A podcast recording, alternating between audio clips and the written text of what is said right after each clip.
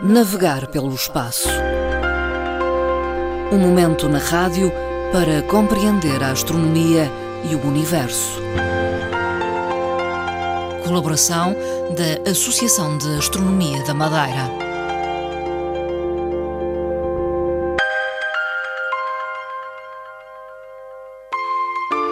Voltamos eh, a conversar com Fernando Góis, presidente da Associação de Astronomia da Madeira, a quem saúdo. Eh, boa tarde. Ora, boa tarde, Dona Marta e caros ouvintes do programa. Fernando Góis, eh, vamos começar por falar de um aglomerado de estrelas que está próximo de nós e que é Íades, um nome atribuído por inspiração à mitologia. Ora, está, é precisamente isso. É que a sua origem é mitológica. O que é que isto significa de Íades? Um aglomerado estelar eh, que já é visionado desde a antiguidade e são precisamente os gregos que fizeram essa, essa primeira observação. Homenagearam aqui uma coisa que era eh, as ninfas, as ninfas de Dionísio. O irmão delas, Ias, eh, morre. Morre. E então a constelação foi tão pesada, tão longa, tão intensa, que pediram a Zeus que fizesse qualquer coisa por elas, Sim. intercedesse.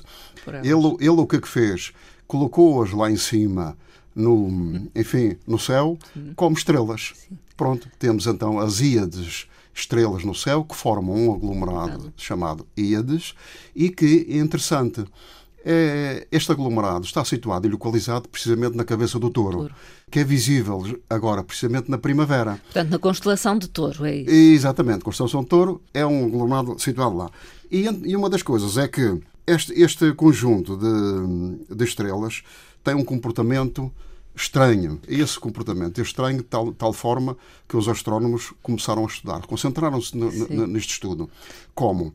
Através das influências, da influência gravitacional e toda a ação que move a expansão do universo, acharam que só uh, o estudo da galáxia em si, que é a Via Láctea, estamos na Via Láctea como é natural, e este grupo faz parte da Via também. Láctea, estudando aquele halo, porque também forma um halo, uh, acharam que o seu comportamento era estranho. Então, se a constante de Hubble a expansão do universo, ou a constante cosmológica, como chamava Sim. Einstein, eh, provocam aqui uma situação diferente neste aglomerado.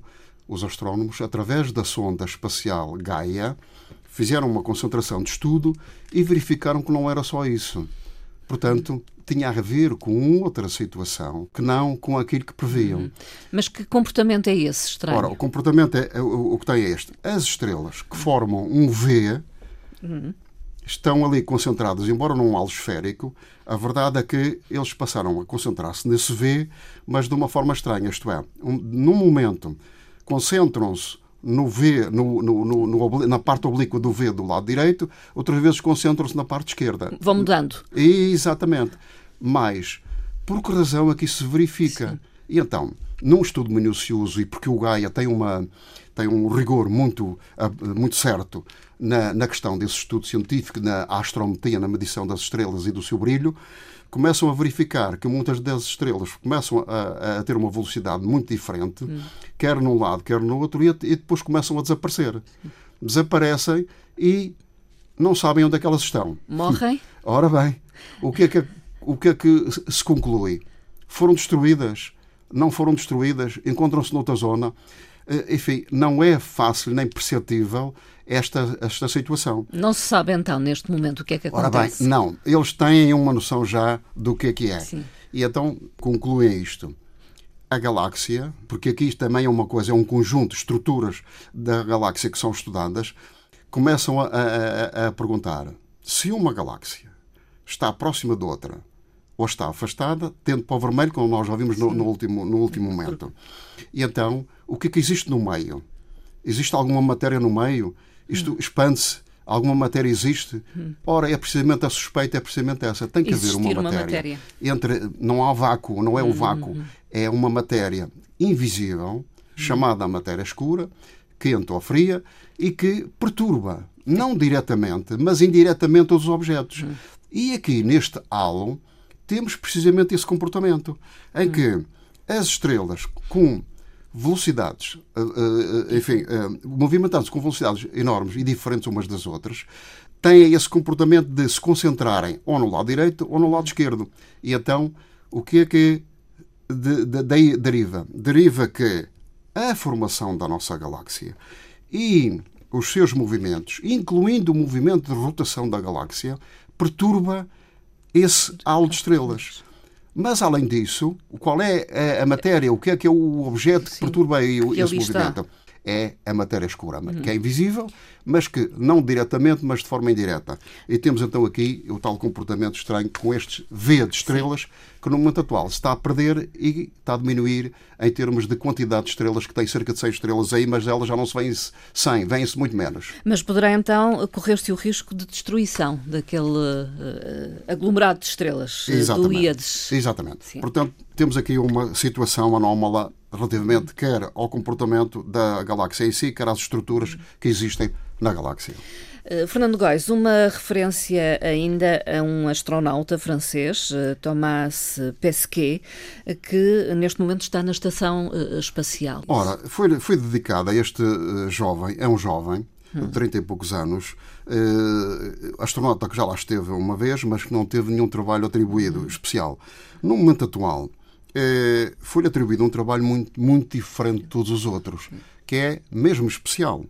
Uma das coisas é que ele vai estudar não só o cérebro humano, mas o comportamento do cérebro humano, a ação humana, as atitudes do homem perante uh, o espaço e, na, e na, na, microgravidade, mas atribuindo aqui uma, uma, um conjunto de atividades e de ações que seria uh, a simulação do, do, comportamento humano no espaço, mas aonde? Ou na Lua ou em Marte. Isto é, é uma preparação, é uma preparação tecnológica de todo o comportamento humano aí com uma ligação permanente. Todo o software que ele vai manusear está ligado cá embaixo a um, a um, um software especial que Sim. é o Cadmus.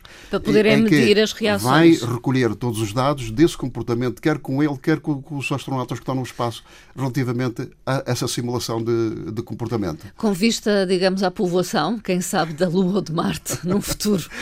Ora bem, é, isto tem a ver, de facto, com a, com a preparação humana. Marte e Lua. E isso faz parte da, dos próximos tempos até 2024, porque estamos próximos de 2024 e 2028. E é essa precisamente a ação que é dedicada a ele e depois tirar as conclusões aqui assim médicas, mas não só médicas, como de, de, de, técnicas e tecnológicas e do comportamento em si, da ação humana. Todas as missões estão voltadas por um lado para a Lua, mas também muito para Marte. É onde está o rover Perseverance. O que é que está a acontecer neste momento? No momento atual, o que é que se está a verificar? O Ingenuity, que Sim. é o helicóptero do Perseverance, do rover Perseverance, eh, parou. Parou e teve em, em, em, como é que chama, em estudos, e não só estudos, em ehm, como, é que, como é que o Perseverance se vai comportar relativamente ao local onde está, nos seus andamentos, tem feito pequenos andamentos do, do, de um lado para o outro. Sim. E agora, uma das coisas que fizeram foi esta. Agora vamos testar o helicóptero. O helicóptero em si, um drone. Um, um, drone, um drone. Um drone. É um mini helicóptero. Uh, tiraram o, o, o, helicóptero da barriga da, do Perseverance, da mãe. Sim, do e rover, uma das coisas é que colocaram lá a hibernar, tipo hibernar. Mas hibernar o quê? Não é bem hibernar, mas enfim, como é que ele se comporta perante Hum, a ação de Marte, hum. ou a dinâmica da, da, atmosfera de Marte, mas principalmente as temperaturas, que é extremamente importante. Como é que ele se vai comportar? E então verificaram uma coisa, que as temperaturas estão a chegar até 130 graus negativos naquele local.